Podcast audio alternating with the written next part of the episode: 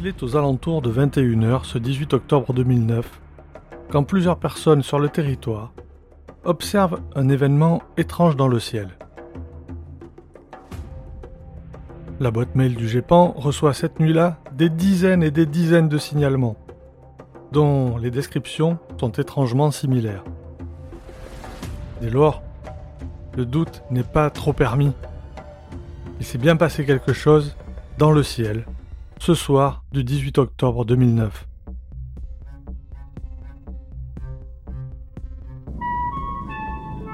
Chaque année, des centaines de personnes sont témoins de phénomènes aériens non identifiés. Ces observations les bouleversent et vont jusqu'à changer leur regard sur notre place dans l'univers. L'histoire que vous allez écouter s'est réellement produite et a été consignée dans les rapports du GEPAN. Rencontre du premier type ou simple phénomène naturel, en tout cas des centaines et des centaines de témoignages pour décrire hier le même phénomène. Aujourd'hui, dans les dossiers OVNI, une observation de masse en 2009.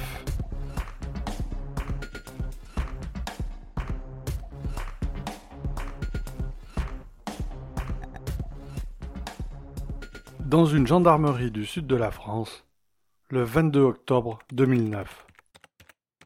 Détaillez ce que vous avez vu, entendu, senti le dimanche 10 octobre 2008 vers 22h ainsi que les circonstances.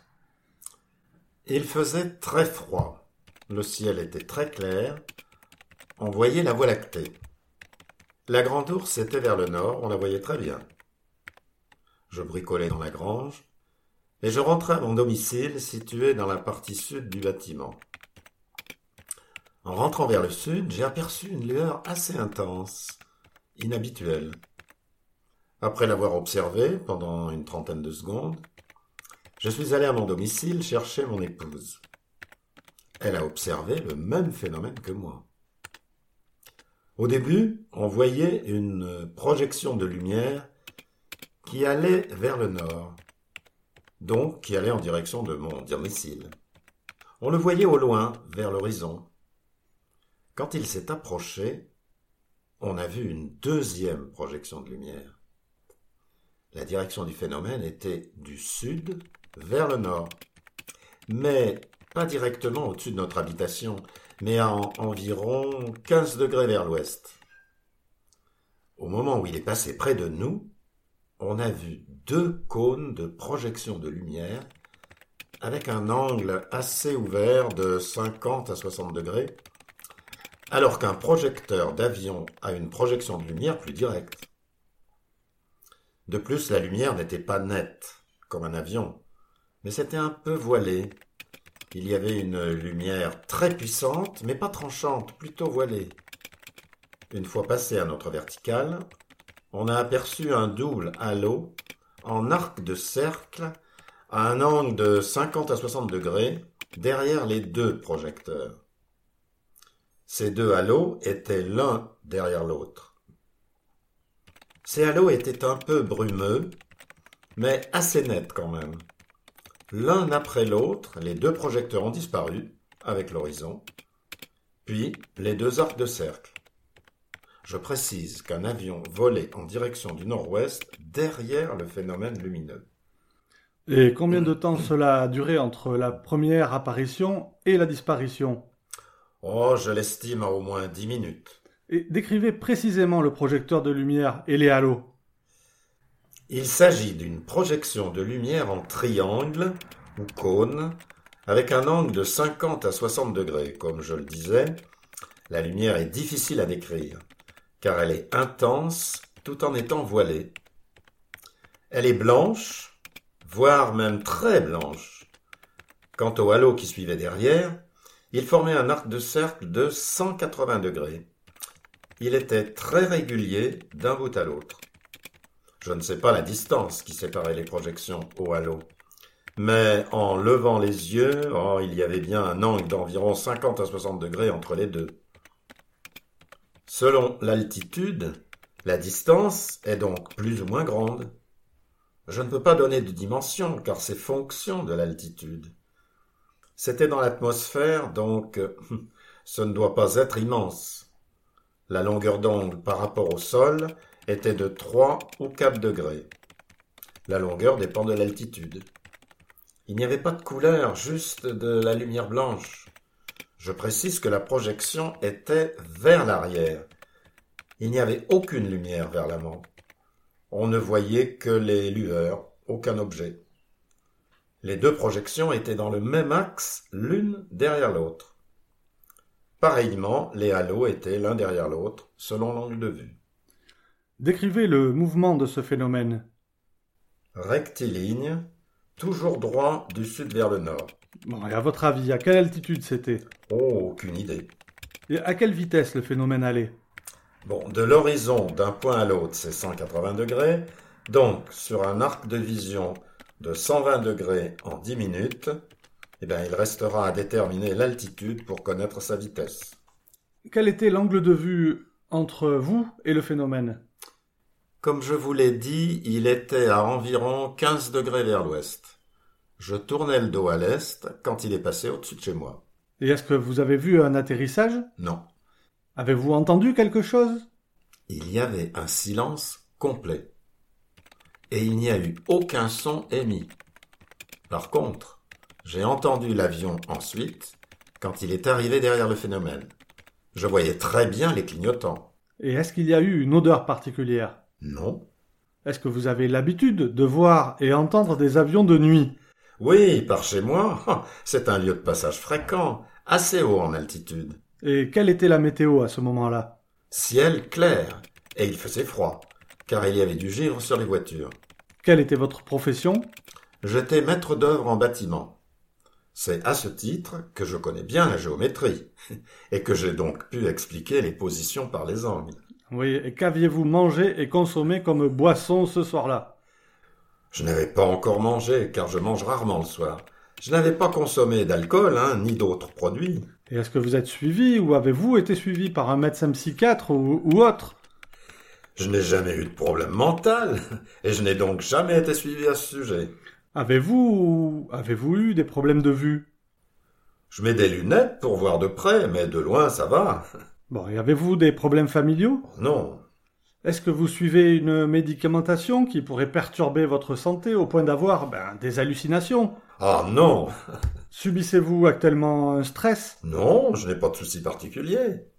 Ah, je précise que mon épouse a voulu prendre une photographie, mais elle est restée complètement noire, car on n'a pas un appareil sophistiqué.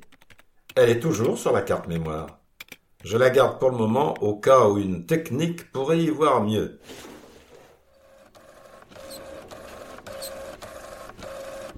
C'est bon pour moi, signez là.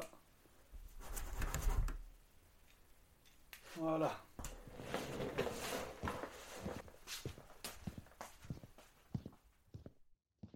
Après cette déposition à la gendarmerie, l'information ainsi que le PV reviennent naturellement vers le GEPAN. Mais cela fait quelques jours que le GEPAN reçoit de son côté des dizaines de mails, des coups de téléphone. Dès le 18 au soir, des messages arrivent dans la boîte mail du GEPAN, et cela continue le 19, le 20 et au-delà. Le GEPAN sait donc qu'un événement particulier a eu lieu ce dimanche soir du mois d'octobre 2009. Sur le site du GEPAN, une sélection de mails est présentée. Nous vous les livrons tels qu'ils ont été rédigés car, au-delà du témoignage, ils permettent de deviner l'état d'esprit des personnes qui viennent auprès du GEPAN pour trouver des réponses à leurs questionnements.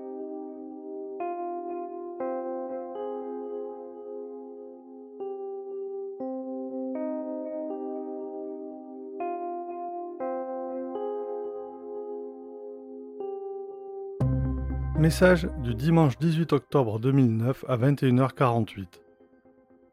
Bonsoir. À 21h15 ce soir du 18 octobre, trajectoire plein nord, nous avons aperçu dans le ciel une boule lumineuse suivie d'un halo et, plus éloigné, un deuxième halo beaucoup plus conséquent, allant dans la même direction. Est-ce que vous auriez une explication à ce phénomène? Un satellite en fin de vie? Merci par avance pour votre réponse.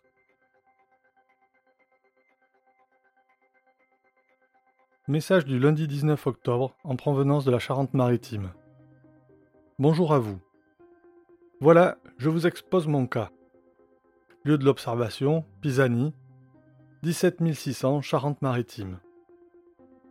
Dimanche 18 octobre 2009, je sors mes chiens à 21h15 et là, au sud-est, je remarque une lueur brillante.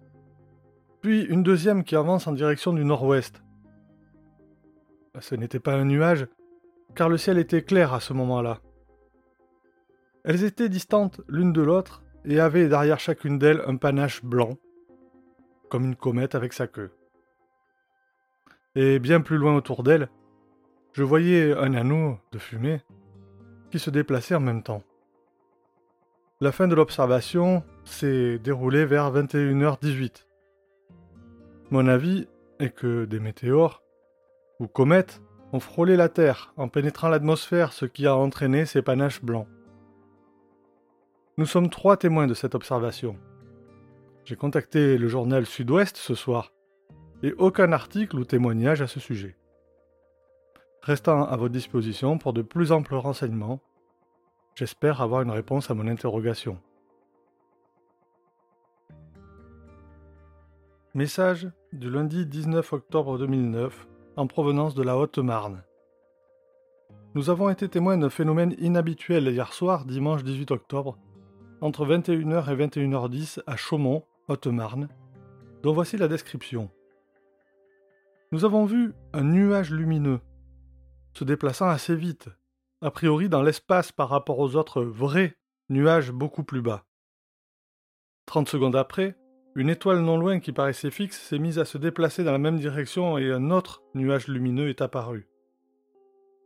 Trente secondes après, une étoile non loin qui paraissait fixe s'est mise à se déplacer dans la même direction et un autre nuage lumineux est apparu autour de celle-ci.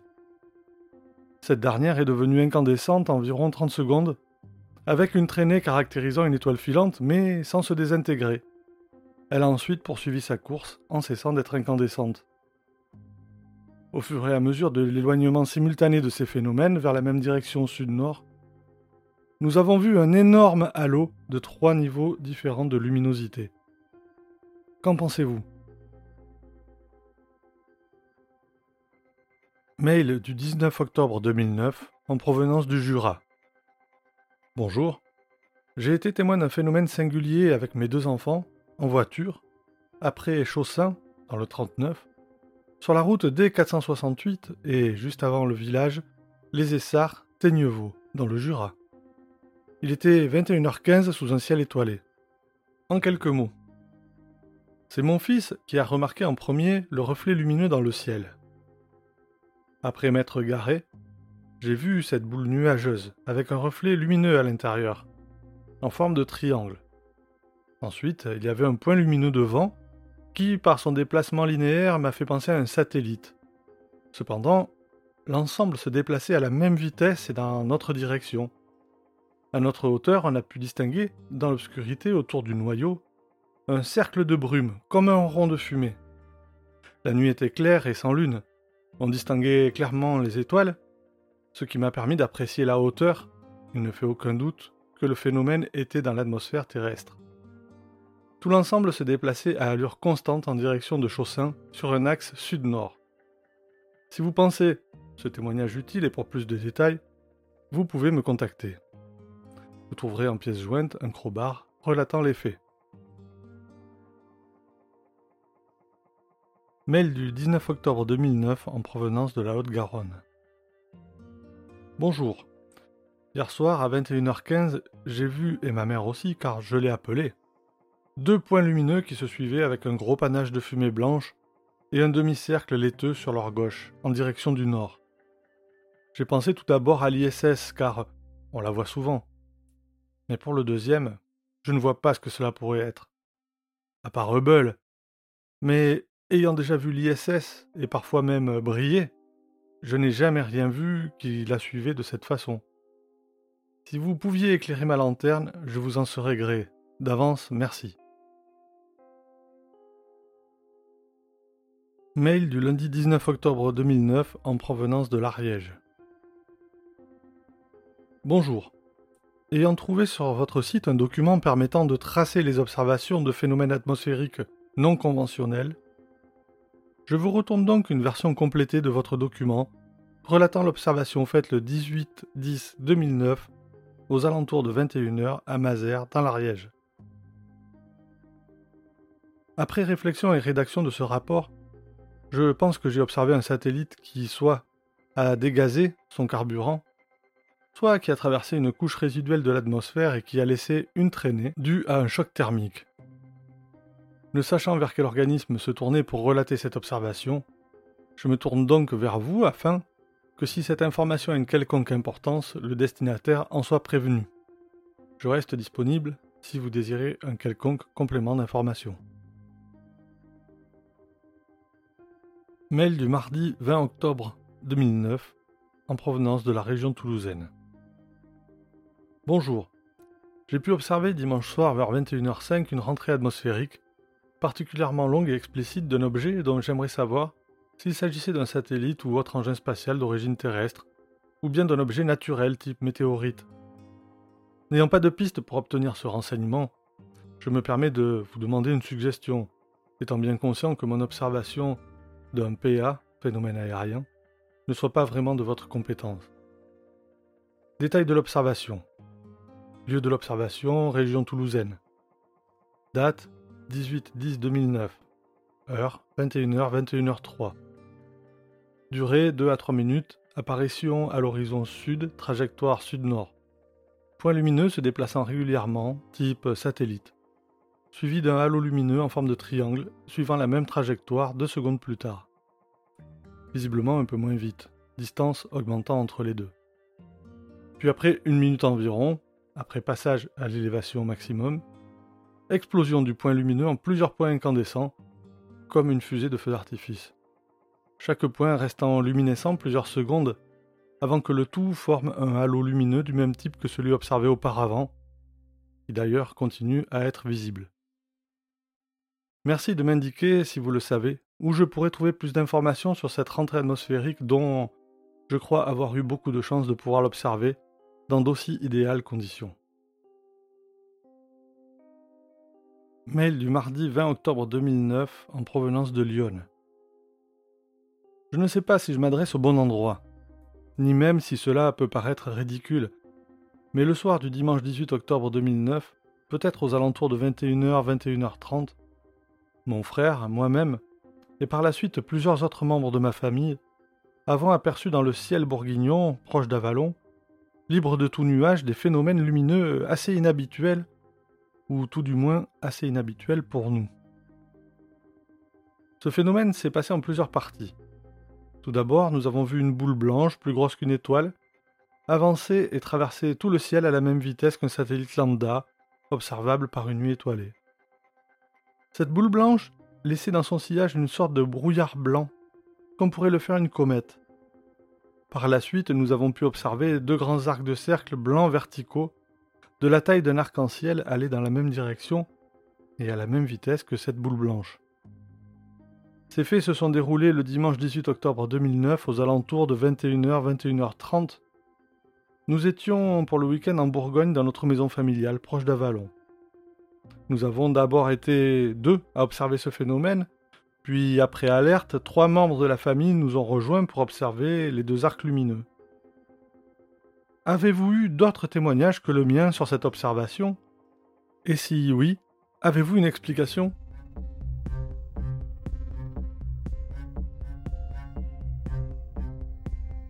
À l'écoute du procès verbal de gendarmerie. Puis après la lecture de ces quelques mails parmi tous les témoignages arrivés au GEPAN, on ne peut qu'être frappé par la ressemblance de toutes ces observations. Certains avancent des hypothèses, d'autres se demandent ce qu'ils ont vu, quelles sont ces lumières étranges et inhabituelles. Que s'est-il passé cette nuit du 18 octobre dans le ciel français? Pour le savoir, Retrouvons tout de suite notre enquêteur.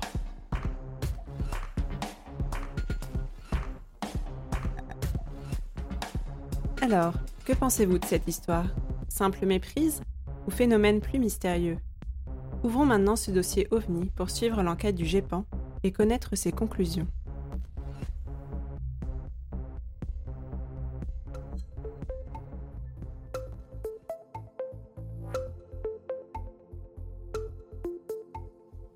Donc nous voilà en présence d'une observation de masse, et ça rappelle un peu un épisode précédent qu'on avait traité, celui de la fusée fantôme. Euh, oui, bien sûr, on va retrouver des éléments en commun. Et d'ailleurs, tu te souviens des, deux critères d'évaluation du GEPAN pour classifier un cas, la consistance et l'étrangeté. Ben ici, comme dans le cas de la fusée fantôme, on a les deux, c'est-à-dire la consistance des témoignages est très forte et son étrangeté aussi. Et il faudra donc trouver une explication euh, solide, hein. euh, hors de question d'incriminer une, une solution facile comme une lanterne thaïlandaise ici. Oui, et c'est encore plus vrai parce que les médias sont mêlés à l'histoire. Il y a des témoins, je crois, qui ont appelé euh, le journal Sud-Ouest. Alors ça, c'est rarement une bonne nouvelle pour les enquêteurs parce que ça peut fausser les témoignages. Les vrais témoins, entre guillemets, vont devenir euh, beaucoup plus méfiants et c'est un peu normal, ils n'ont pas forcément envie d'avoir leur nom sur la place publique associé à cette histoire parce que, hélas, beaucoup de gens prennent les témoins d'OVNI pour des hurluberlus et euh, on en a déjà parlé ici, ça c'est un cliché totalement erroné. Et rappelons aussi que le, le GEPAN garde strictement confidentiel l'identité des témoins et que les enquêtes sont toujours anonymisées avant d'être rendues publiques. Donc pour en revenir aux médias, euh, rendre le cas public, c'est aussi prendre le risque de faire rentrer dans le jeu euh, des mouvements soi-disant ufologiques et parfois euh, sectaires. Hein. ça, ça peut considérablement compliquer la tâche des enquêteurs. Et si tu en doutes, tu vas réécouter l'épisode sur le cas de Sergi. C'est assez édifiant. Oui, c'est sûr. Donc, j'imagine que le GEPAN veut vite trouver la solution avant que l'affaire prenne des proportions telles que ça devienne ingérable, comme euh, justement à Sergi. Voilà, et dans notre cas, il y a une particularité qui va nous aider, c'est que le phénomène a été vu depuis des endroits très éloignés les uns des autres. Donc là, on va pas perdre de temps à chercher les particularités locales, les fêtes de village ou les, aéroports à proximité. Euh, si les témoins voient la même chose partout en France, cela indique que le phénomène s'est produit à haute altitude. Et donc l'explication est forcément à chercher dans le domaine du spatial, voire de l'astronomie. Et là, c'est peut-être là qu'on retrouve les fameuses éphémérides dont tu parlais dans un épisode précédent. Eh oui, et contrairement au cas d'Arcachon que nous avions traité il y a quelques épisodes, là on n'est pas en 86, on n'a plus besoin de la NASA pour avoir les coordonnées de tous les engins lancés dans l'espace, ces données elles sont publiques et disponibles sur Internet. Et euh, donc elles peuvent être exploitées par des amateurs, euh, disons quand même éclairés. Hein. Alors par exemple, lisons ce que disait cet internaute anonyme sur le site obsat.com, je ne sais pas ce que c'est ce site-là, il n'existe plus en tout cas, mais euh, en tout cas, ce témoignage, c'était quelques jours avant la vague d'observation. Je cite euh, ce, témoignage. Un satellite météorologique de la défense américaine, le DMSP F-18, sera lancé dimanche soir par une fusée Atlas V, modèle 401, à 16h12. Ce qu'il y a de particulier est que le dernier étage de la fusée, l'étage Centaur, sera propulsé en orbite héliocentrique à la fin de sa mission, pour ce faire, une première mise à feu après la séparation du satellite aura lieu à T plus 2 h 58 minutes 7 secondes, pendant 220 secondes, suivi du largage du carburant et la beauté de tout ça, et que tout cela se produira au-dessus de la France. La mise à feu sera visible sous forme d'un point lumineux, et le largage devrait être beaucoup plus spectaculaire. Ah ben c'est très précis tout ça. Ah oui, et rigoureusement exact. Hein. alors ça, ça me rappelle, tu sais, dans les films de science-fiction, euh, il y a toujours un geek qui avait tout deviné avant tout le monde de ce qui allait se passer, dans son coin euh, en cherchant sur internet et personne ne le croit, et eh bien notre geek là, il avait tout anticipé et décrit exactement ce qui allait être vu. Et donc là, un internaute qui, derrière son écran, résout une enquête avant même que le phénomène ait été observé, alors là, euh, chapeau. Hein. Ah oui, alors là, bravo à notre enquêteur geek, et donc ça fait que le cas est classifié Voilà, et rapidement, puisqu'on a une, hypothèse solide, avec des preuves matérielles, le, le, cas est classé en catégorie A, cas parfaitement identifié avec le libellé, retombées de débris spatiaux. Et la presse alors, et les témoins, ça fait du monde à informer tout ça de, ces retombées Habituellement, c'est le directeur du GEPAN qui se charge d'appeler les témoins pour les informer des conclusions de l'enquête concernant euh, leur observation. Mais dans ce cas, bah, il va plutôt se fendre d'une déclaration publique par le biais du site web du GEPAN et de quelques interviews à France Info et dans la presse locale. Et ça fait pas plaisir aux, petits qu'on entend derrière toi. et le GEPAN a aussi pour vocation de communiquer sur ces phénomènes?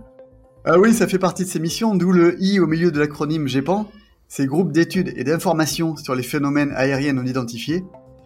Alors par contre, il communique uniquement via son site web, hein. il n'est pas présent sur les réseaux sociaux. J'imagine qu'ils préfèrent maîtriser leur communication plutôt que de devoir réagir à chaud et en public sur tous les sujets euh, du moment. Et donc, euh, cette communication maîtrisée, j'imagine que c'est la partie actualité qui est présentée sur leur site web. Voilà, c'est ça. Et un exemple récent, c'est en novembre 2021 le GEPAN avait émis un communiqué suite au canular de Rémi Gaillard. Et euh, c'était surtout l'occasion de rappeler, alors d'une part, que les le canular ne représente qu'une infime partie des témoignages reçus par le GEPAN, et d'autre part, le GEPAN n'était pas impliqué dans ce cas. D'ailleurs, d'une façon générale, il ne s'implique pas si un témoin n'est pas euh, présent, si un témoin ne s'est pas signalé.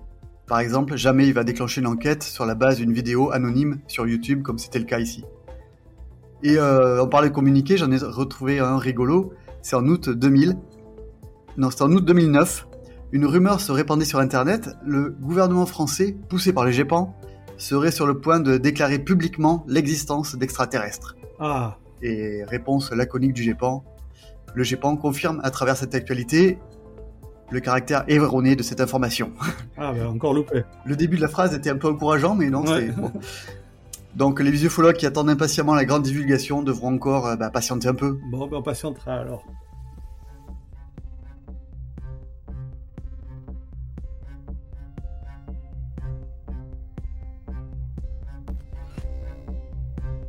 Il est temps maintenant de refermer ce dossier.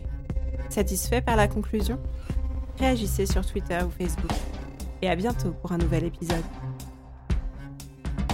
Surtout n'oubliez pas, regardez le ciel et gardez l'œil ouvert.